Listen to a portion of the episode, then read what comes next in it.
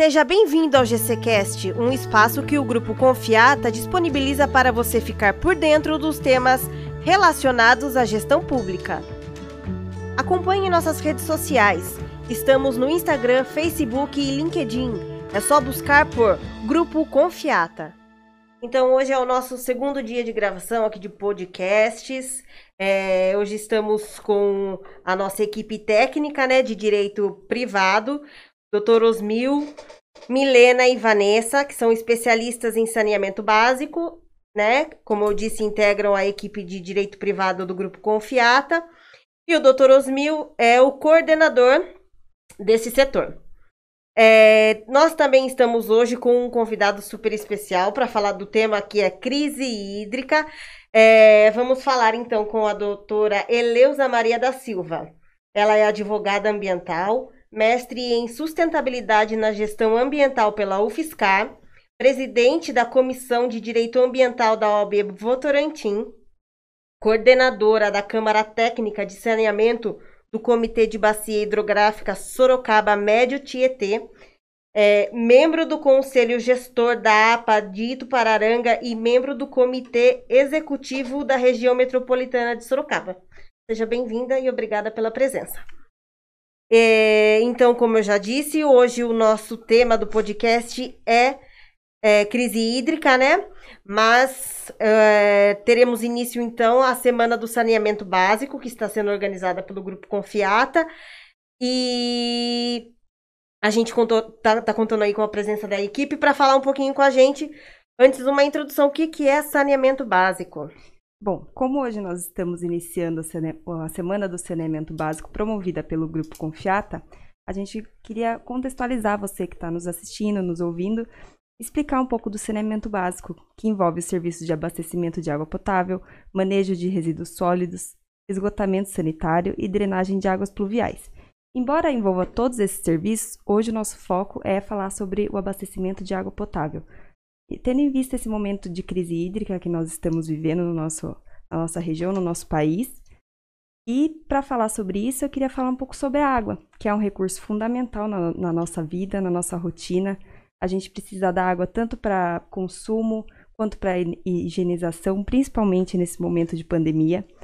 Está é, tá presente no desenvolvimento agrícola, no desenvolvimento tecnológico então, a gente precisa da água para tudo, e por isso é tão importante falar sobre a conscientização do uso da água. E a crise hídrica é justamente a falta de água, a falta desse recurso, né? Por causa da, de várias questões né, é, ambientais que, que, tá, que a gente está vivendo atualmente. E é um assunto que vem sendo muito falado, principalmente por causa da falta de chuva. Para vocês terem uma noção, no sistema Cantareira, que abastece a, grande, a região da Grande São Paulo, nós tivemos o menor índice de chuva dentro de 90 anos. Ou seja, o menor índice de chuva foi registrado tão baixo e somente em 1931. O que preocupa muito, né? Porque a, mesmo na crise de 2014, que foi a nossa última crise hídrica aqui da região, nós não tivemos índices tão baixos. Só para gente, pra vocês terem uma noção melhor, em maio desse ano, nós registramos 10,8% de chuva, menor do que o esperado. E em abril foi, a queda foi de 48%. Já em 2014, nos seis primeiros meses, choveu 56,5% do esperado. Ou seja, esse ano a crise tende a ser bem pior do que em 2014.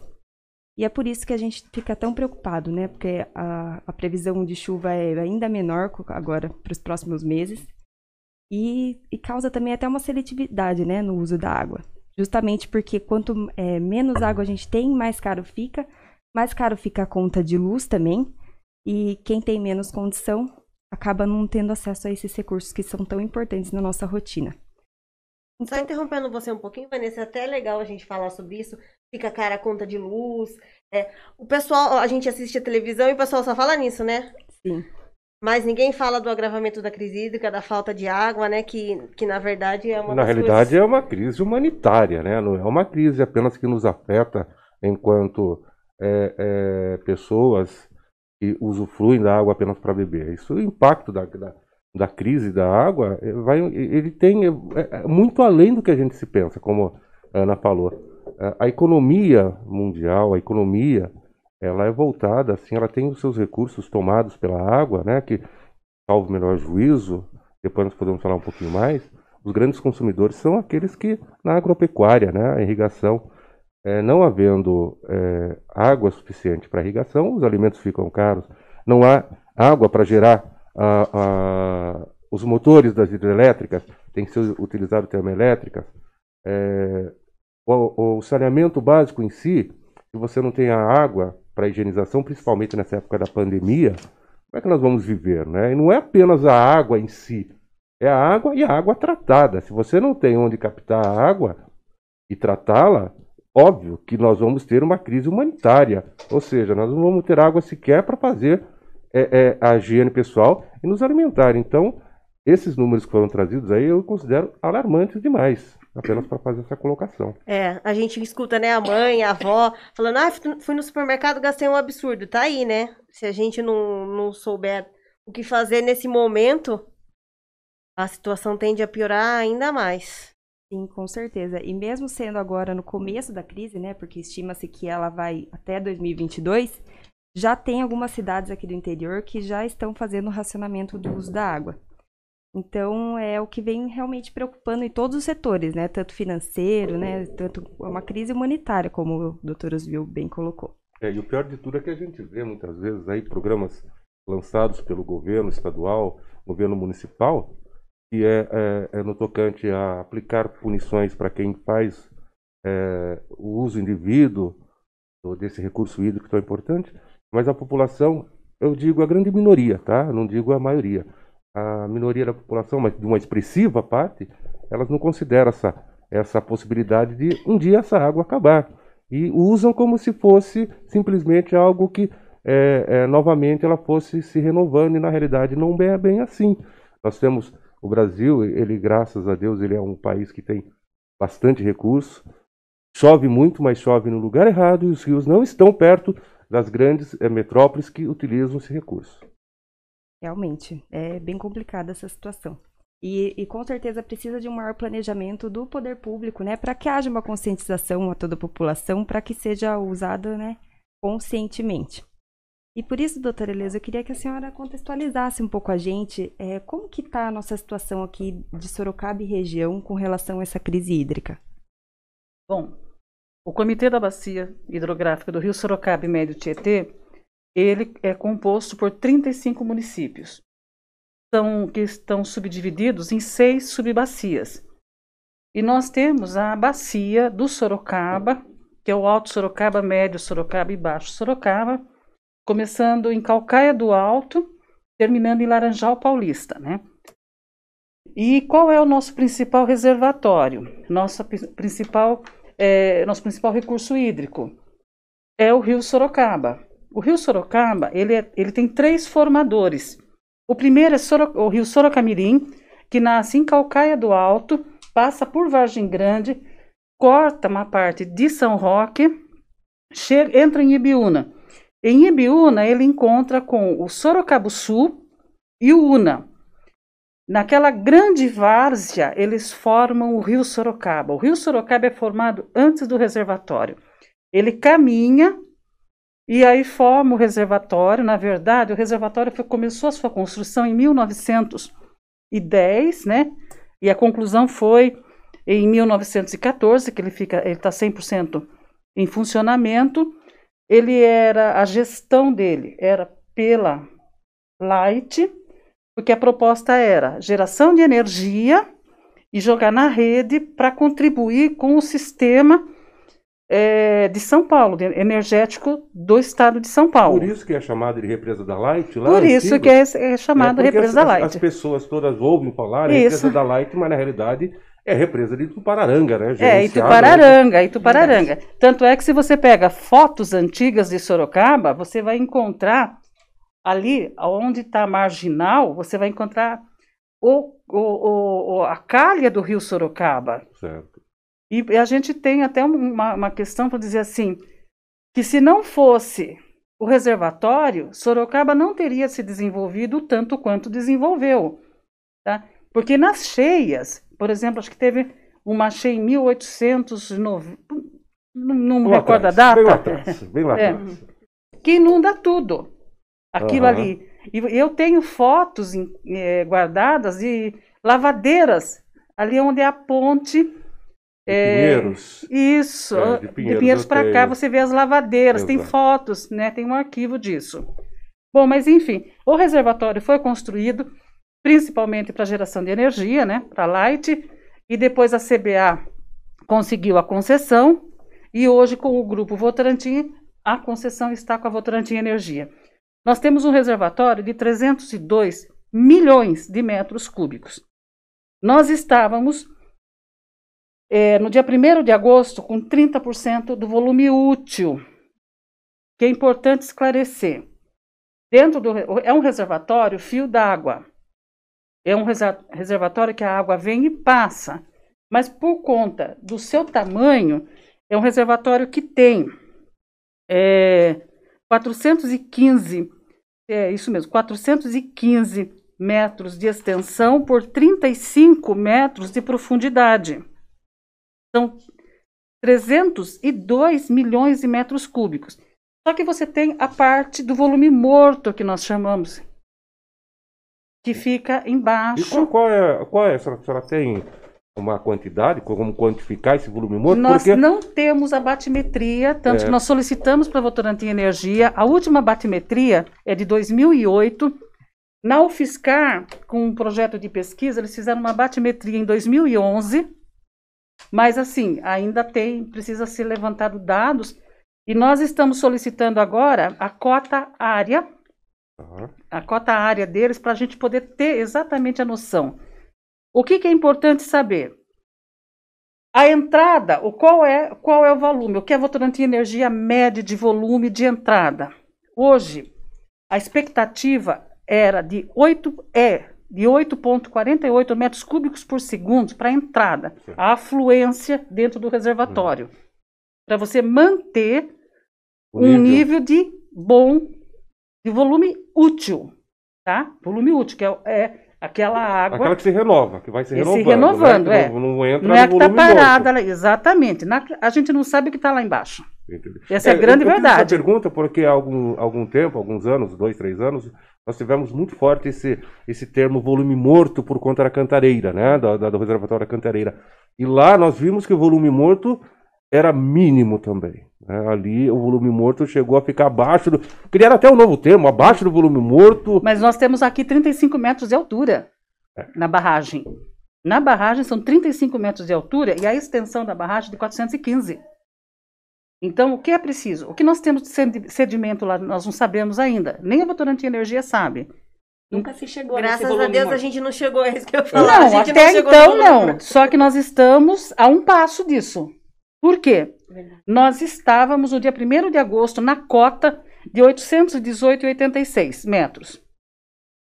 Na sexta-feira, essa cota já caiu para 818,78. O mínimo operacional que a gente pode considerar para você não atingir o volume morto é de 817,5. No projeto, ele coloca o seguinte, porque você tem extrava- extravasador embaixo. Uhum. A Votorantim Energia, ela consegue operar com 813,5 de cota. Bom, só que aí nós entramos no volume morto. Qual é a qualidade que Sorocaba e Votorantim vão receber? Como fica a calha do rio? E nós temos um problema sério. É isso- a expectativa é que entre no, no, no, no reservatório 8,48 metros cúbicos por segundo. Tá? Por quê? O que está saindo? Sai 8,15 fora a captação de Votorantim, que é no fio d'água também. É a, no Clemente, né? Na, na represa do Clemente. Na represa do Clemente. Represa do então, Clemente. o que que acontece? Só que agora não está entrando mais 8,48. Por quê? São Roque faz captação no corpo d'água do Sorocamirim. Ibiúna faz captação no Sorocabuçu. Mairim, que tem uma captação dentro do braço do reservatório. Alumínio faz captação dentro do reservatório. Dois condomínios fazem captação dentro do reservatório. Está entrando nesse- de, de julho para cá 3 metros cúbicos por segundo, ou seja, está entrando 35,4% do volume. O afluente está entrando de afluência. Só que a defluência está se mantendo a mesma, saindo 6 metros cúbicos por segundo para manter a vazão sanitária do rio Sorocaba. Por quê? E 2,15 sai para o SAI. Só que o SAI agora. E aí o que acontece? No rio Sorocaba, Votorantim capta lá. Chega lá no Vitória Regia, Sorocaba também capta, está captando 0,75. E ele vai descendo e você vai ter outras captações. Se tem captações industriais, eu tenho essa relação. O que, que vai acontecer? Nós, a própria Votorantim Energia procurou o Comitê de Bacias para nós discutirmos isso.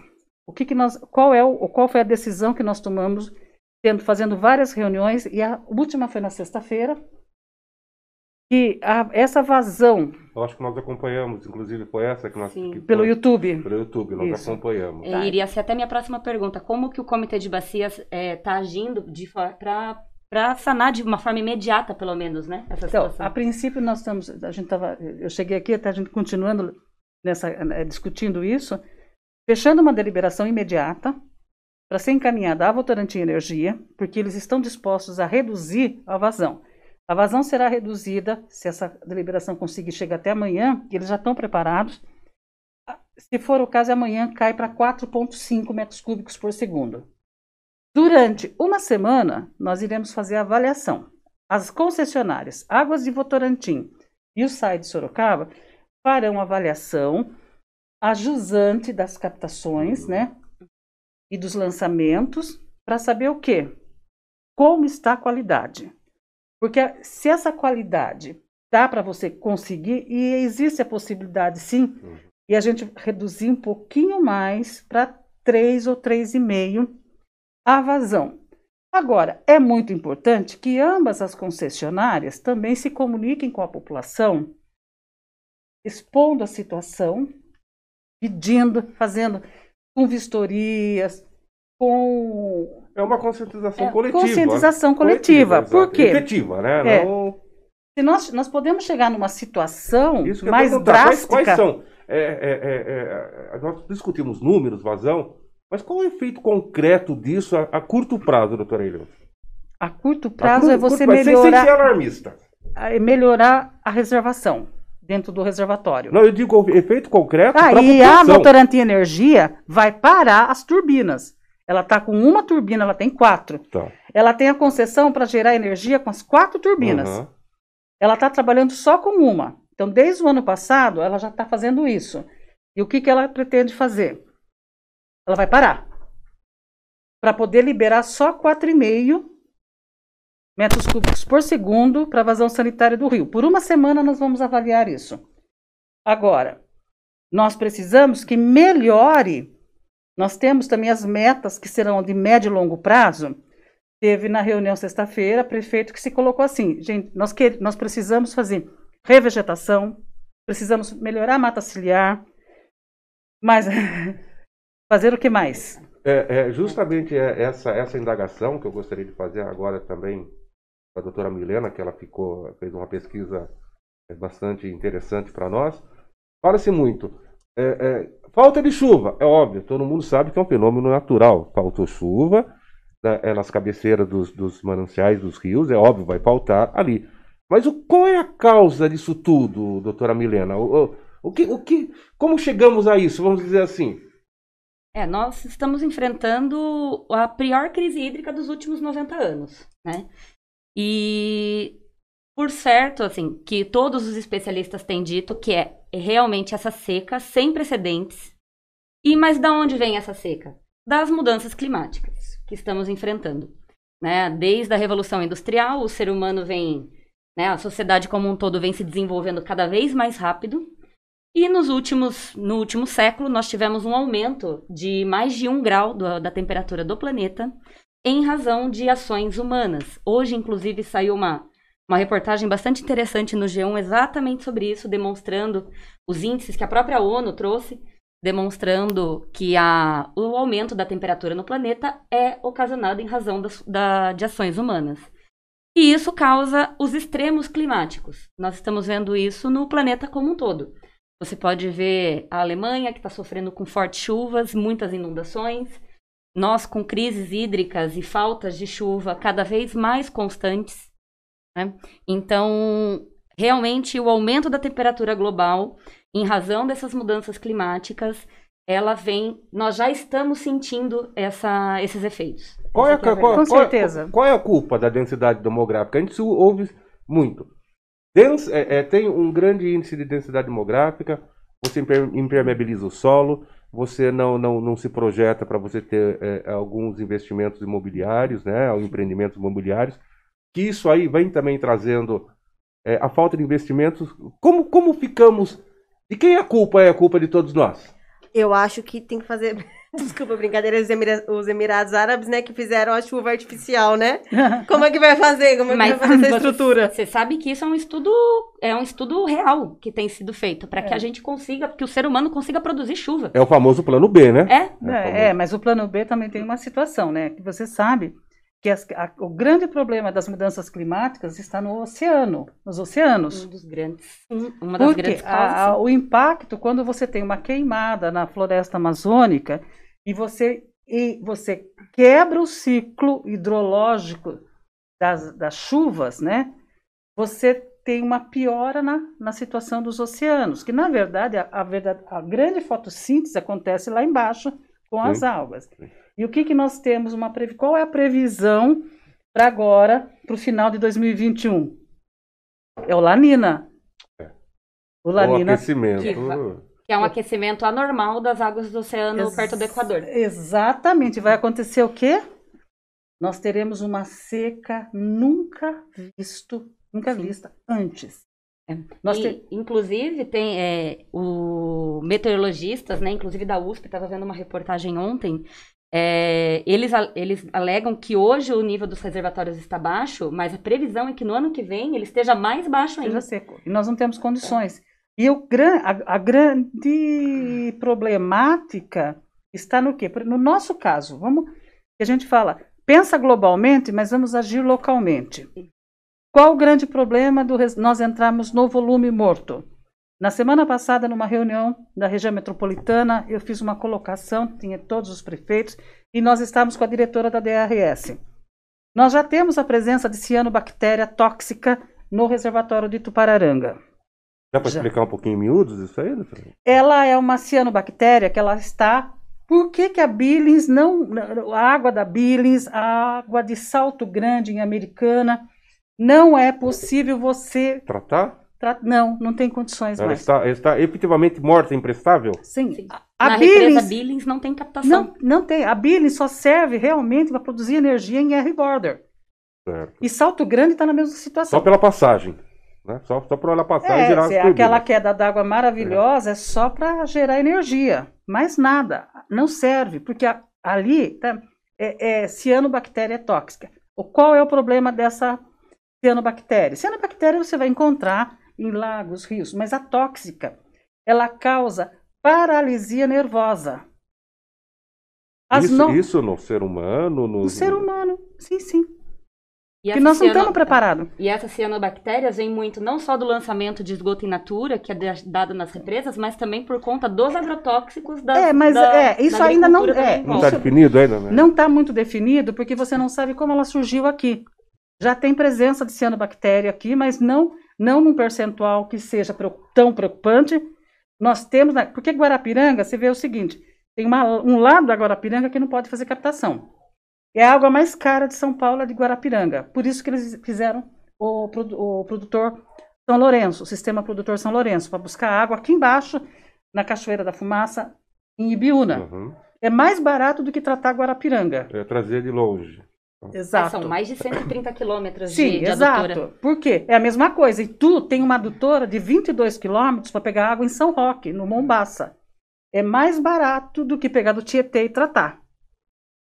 E nós, se nós não cuidarmos de Tupararanga, nós vamos ter isso para Logo, e tem mais um problema: nenhuma estação de tratamento de água consegue pegar a cianobactéria nem os metais pesados, porque elas não estão preparadas para isso. Entendi. É, é, é algo novo, então, vamos dizer assim. Porque não está não tá preparado. E aí, o primeiro impacto é na hemodiálise. Mata todo mundo. Então, eu percebi, doutora Eleusa e doutora Milena, que nós temos medidas urgentes a serem tomadas, é, tais como investimento, conscientização da população, mas aí eu trago uma chama, alguma coisa um pouquinho mais concreto para nós. E a nova lei do saneamento, no que ela ajudou? Ela, ela contribui, ela não contribui? Ela vai ao encontro é, é, com essa universalização é, do saneamento Sim. básico? É, é, a senhora pode falar para a gente um pouquinho sobre o impacto eu, da nova lei de saneamento é. nas medidas urgentes e mitigadoras tá, para evitar? O, o, o Edis Milaré, ele, ele faz uma colocação. Ele tem um dos, artigos dele que diz o seguinte: você tem a política pública, uma política pública de recursos hídricos, você tem a de saneamento, você tem a de resíduos sólidos. Você não pode olhar para elas sozinha. Elas se interagem. O saneamento básico é o melhor, é, ele está assim como o principal usuário dos recursos hídricos. O que ele precisa? O que, que, o que, que os agentes do saneamento e as prefeituras, uma coisa que é importante que a legislação coloca, a responsabilidade do poder público, mesmo com a concessão. Não tem mais isso. Ah, não é problema meu, eu fiz a concessão, não é problema meu. Sim. Não é mais, não, não é assim mais. Então, e esses prazos, porque isso vai agilizar, só que vai agilizar lá na frente. Nós precisaríamos de uma medida para ontem. Tanto que eu estava vendo hoje, o governo federal está tá liberando coisa de 1 bilhão e 800 para saneamento. E São Paulo, o estado de São Paulo está contemplado com isso, né? É uma verba de, dito de emergência também, prevendo isso? Sim, ou sim. não guarda relação? É, é, não, é uma verba de emergência que saiu agora, essa semana, né? Agora, o que, que nós estamos colocando dentro do comitê para as concessionárias? Que é muito importante, que nós estamos discutindo muito isso. Perdas, perdas na rede. Nós temos, nós temos ciência que as perdas na rede das concessionárias, de todas, gira em torno de 30% a 40%. 40%. Isso é confirmado mesmo em estudos feitos. Exatamente. Ou seja, perde-se a água, não é utilizada, ela se perde em encanamentos, ela se perde em fraudes, ela se perde de, de todas as formas. É isso, doutora? Exato. E aí o que, que nós estamos colocando? Na deliberação que nós estamos fechando hoje, é um, em 30 dias, nós vamos fazer um trabalho junto, esse, gru esse grupo de trabalho da crise hídrica da bacia do Sorocaba, que é composto por mim, como coordenadora da saneamento, pelo professor André, coordenador da Câmara de Planejamento da, da UFSCar, né? O, a Viviane, da SOS Tupararanga, que coordena é, a Câmara de Proteção das Águas, da EE, CETESB, Votorantim Energia, Águas de Votorantim e é, SAI e Sabesp.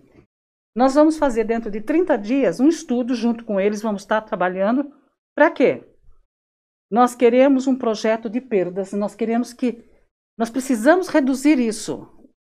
É, como o senhor falou, é, um, é uma questão humanitária. Humanitária. Tá. Ou as concessionárias trabalham com a questão das perdas, porque você tem perda na, da captação até o tratamento, no tratamento, a gente sabe que tem uma perda em média de 4, 5%. No Tecni tecnicamente, tecnicamente, é aceita isso. Isso.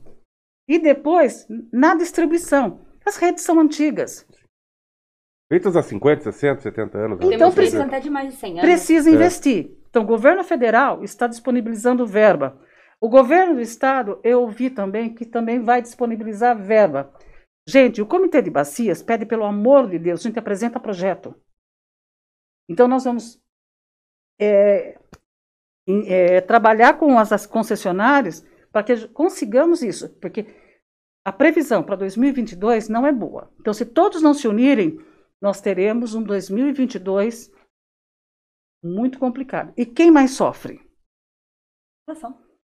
Mas a população qual? A de baixa renda. A de baixa Aquela renda. que está desprovida de redes. De... Que mora nos pontos mais distantes. E temos alagamentos, que temos extravasamentos de quando tem enchentes de né, é, é, é, quando há esse descompasso entre entre o nosso clima, né?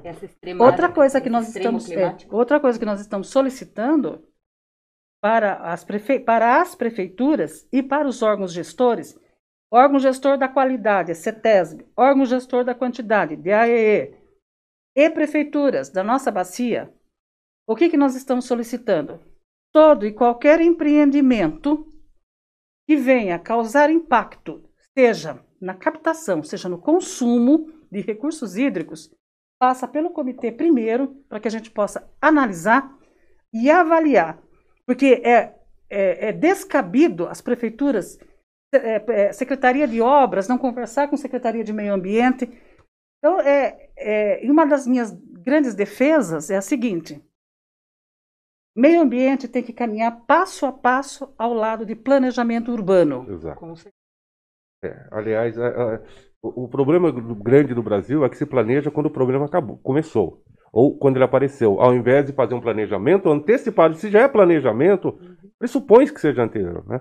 Mas a gente vê o, o enforcadilho que tem em certas uhum. situações que vai se debater tal situação quando ela chegou. Aí é, é, não, se, não se tem o problema. E a, aproveitando também esse gancho da doutora Eleusa, falando de uma maneira bem simplista para quem nos ouve, né, que esse também é o foco, eu tenho conhecimento de alguns projetos é, é, assim de nível municipal que são louváveis de serem até trazidos à, à discussão. Nós sabemos que Sorocaba tem alguns projetos, sabemos que muitos municípios aqui têm alguns projetos, afora a educação ambiental que é, é introduzida dentro das matérias é, obrigatórias né, é, uhum. Né, no município, na grade curricular. Mas a gente sente falta um pouquinho também, doutora é, de ser falado um pouco mais do vilão que é o óleo. O óleo que é descartado indevidamente nos mananciais, o óleo de cozinha, o óleo que a gente usa todos os dias e não damos o devido, o devido descarte. É, é, no prédio onde eu moro, nós estamos com um projeto lá, nós estamos arrecadando, nós temos um ponto de captação, depois nós vendemos esse, esse óleo utilizado para alguma renda. Nós temos um projeto também é, de uma das nossas concessionárias que chama-se Trata Óleo. Ou seja, é, você troca 5 litros ou alguma coisa que o valha, não sei dizer, mas, por exemplo, 5 litros de óleo utilizados por um litro de óleo novo. Olha que bacana, você está tirando esse óleo, impedindo que ele seja despejado inadvertidamente nos mananciais, nos rios, contaminando. Eu não sei dizer, eu não sou químico, mas é, se eu não me engano, cada litro de óleo que você descarta, você polui tipo 5 milhões de. Alguma coisa assim. É muito, prejudica as é, é muito, é muito é, grande. Então, é, é, tem um projeto. Qual o sonho da, da doutora Elisa, nesse caso, para a gente começar a educação desde criança das pessoas, da população? Que é, como é que a senhora olha isso? Só, só antes eu vou fazer Pode um falar. até desculpa, hum. Elisa, para eu.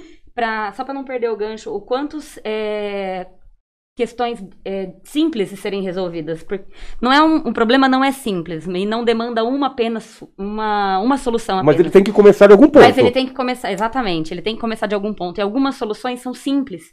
Né? É o fato de não lançar o óleo na rede, é o fato de você economizar água na hora de utilizar, é o fato de você ter consciência do, do produto que você consome, se ele causa desmatamento ou não.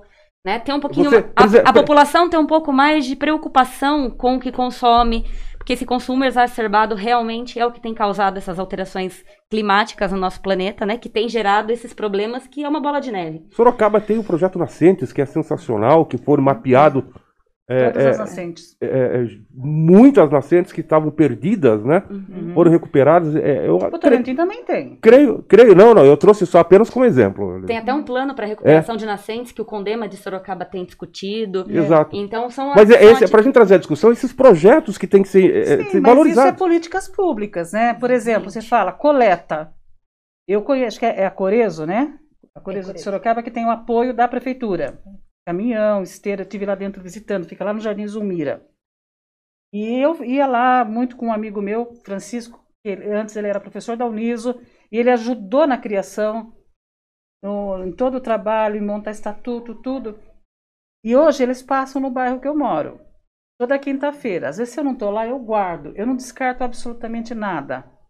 Então, você tem que depende de políticas públicas. Ele, ela funciona porque Sorocaba teve um investimento bom, concedendo caminhões, esteira, tem aquelas bancadas. É só fazer uma visita lá para eles, lá no Jardim Zulmira, é muito bacaninha.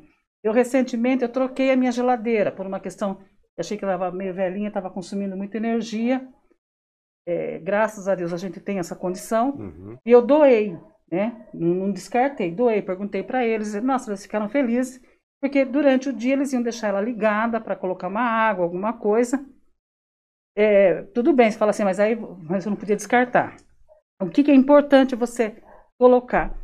O município, ele tem a caneta na mão. Nós somos um país municipalista. A nossa Constituição Federal exalta o município. Então, o município que vai legislar sobre uso e ocupação do solo. Sorocaba, no último plano diretor, caiu para 14% a área rural. Aprova empreendimentos que, assim, sem consultar ninguém. Aí isso, caímos na questão da densidade demográfica. Isso contribui para. Pô, por isso que eu, é política pública municipal.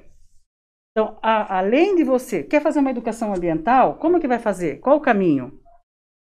É política pública. É tudo no o viés para que a gente acerte esse compasso está na política pública. E de quem? Do município, porque o governo, a legislação federal, ela estabelece diretrizes. Ela, ela indica é, os atores, ela indica o caminho e os atores responsáveis, né? Aquele que é responsável por todo. É, e dentro ainda disso, é. podemos ver que os principais serviços, né, resíduos sólidos, é, o saneamento em básico em geral, o titular é o município. É o município, é ele, então, é ele que determina as condições que exatamente. serão executadas, ou por ele, ou por uma autarquia, ou ainda por é, a concessão das, das formas previstas em lei. Sim. E o município pode ser muito influenciado pela sua população, se a população também estiver unida nesse mesmo propósito. E a Câmara de Vereadores também, por isso a gente tem que trazer os vereadores, trazer junto, sentar junto. Nós vimos, em 2019, os municípios estavam fazendo revisão do plano diretor e estavam ignorando o plano de manejo. De Não, o plano de manejo de da manejo. APA. Plano, ah, nós temos tá. um plano de manejo. Então, assim, por exemplo, tinha um, um exemplo. Aqui, em aqui em Votorantim, em Votorantim, eu, o gestor da APA, fomos numa reunião na Câmara Municipal. Estava bonitinho a parte que concedia, que, que pertencia para a APA. Eles estavam resguardando, beleza, muito bom.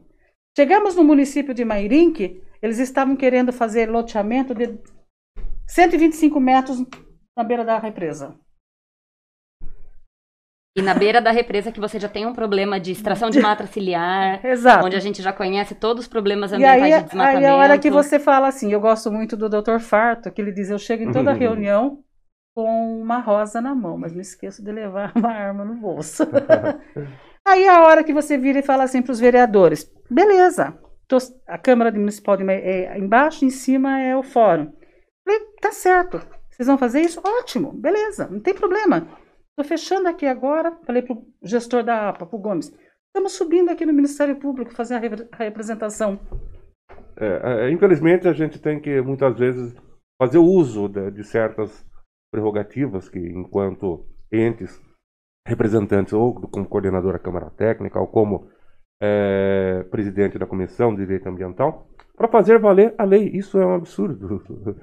É, é, são essas coisas que muitas vezes é, a gente vê que dificulta a compreensão daquele que é, é, está obrigado por força de lei e aqueles que vão sofrer diretamente a falta desses recursos hídricos daqui a algum tempo. A gente está com, com, o horário um pouco assim, então vou, vou aproveitar fazer para perguntar para a doutora Milena qual a projeção para os próximos anos? Se, é, como é que você enxerga, doutora? Olha, é bastante complicado, porque nós, o cenário não é não sendo alarma, alarmista, mas temos que ser, é, que é a, a realidade. Já, já pincelou para nós aí de uma é maneira formidável, né? Se hoje nós estamos, é, nós temos aqui um, uma previsão que 68% da população nos próximos 10 anos morem nas cidades, né? Sejam é, morem na, na área urbana. Então você tem toda aquela, aquela problemática de desmatamento, aumento de consumo. Então, nós temos é, o cenário, se continuar da forma que está, não vai ser nem um pouco favorável. Porque no ano que vem já se tem a previsão de uma seca mais agravante do que estamos vivendo hoje.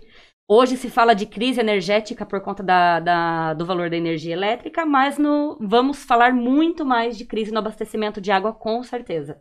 E da qualidade desse abastecimento e do valor da água também. Então, medidas são urgentes, diria que gente, nós temos que tomar medidas, nós como população, o, a administração pública com políticas públicas, eles devem tomar medidas imediatas, né?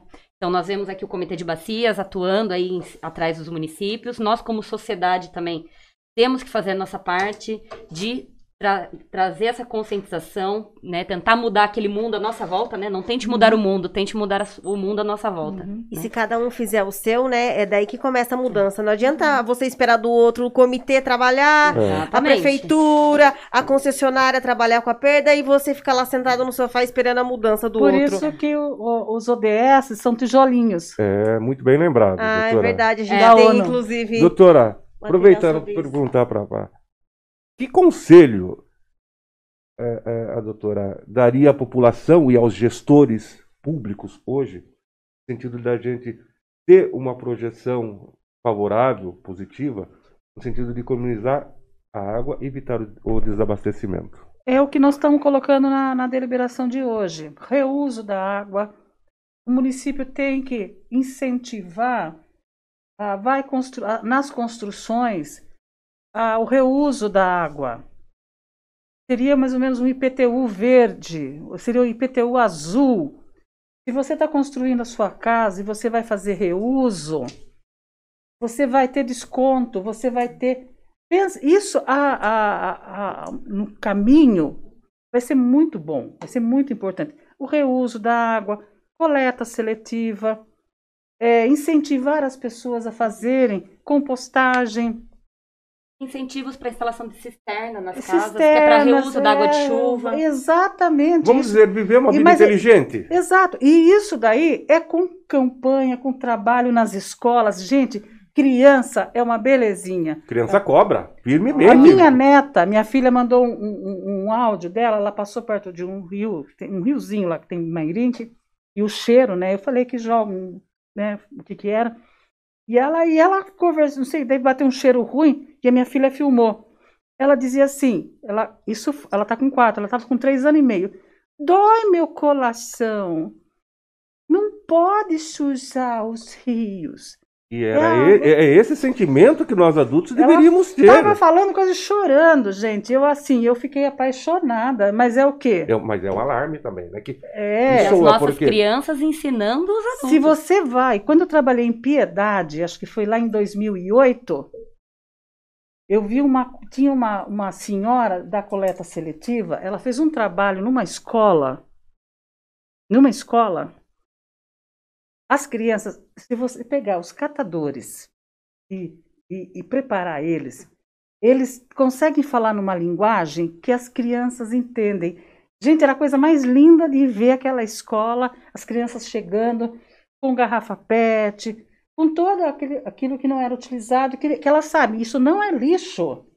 E elas diziam para o papai, para a mamãe, não é lixo, eu vou levar, porque eles vão buscar e isso vai virar alguma outra coisa. Então, se você fizer esse trabalho, as crianças educam os pais. Tem que fazer nas escolas. Educam e cobram, isso que é o mais importante, né? É. Gente, obrigada pela presença de todos, Desculpa. pela troca Nossa. de informação Desculpa, muito coisa. rica. Imagina, a gente que Nossa. agradece toda a contribuição. Nós que agradecemos Não é? a oportunidade. Por é um assunto um que renderia aqui vários episódios, mas é, eu coisa acho boa que... passou voando, né? Passou muito rápido. A doutora Vanessa tá até triste ali, ó. Todo mundo com papel e caneta aí anotando todas as dicas. Se o seu município não fizer a parte dele, tem hoje aí o internet, né, pra gente pesquisar o que, que a gente pode contribuir para o mundo melhor. E vamos cobrar. E vamos cobrar. Gente, obrigada. O próximo episódio vai ser na quinta-feira com outro convidado, tá bom? Aí a gente continua com a semana do saneamento. É, obrigada pela presença de todos e até a próxima. Muito obrigada. Os podcasts da Confiata estão disponíveis em todas as plataformas. Confiata Podcast tem a apresentação de Ana Cabanas e Matheus Gomes.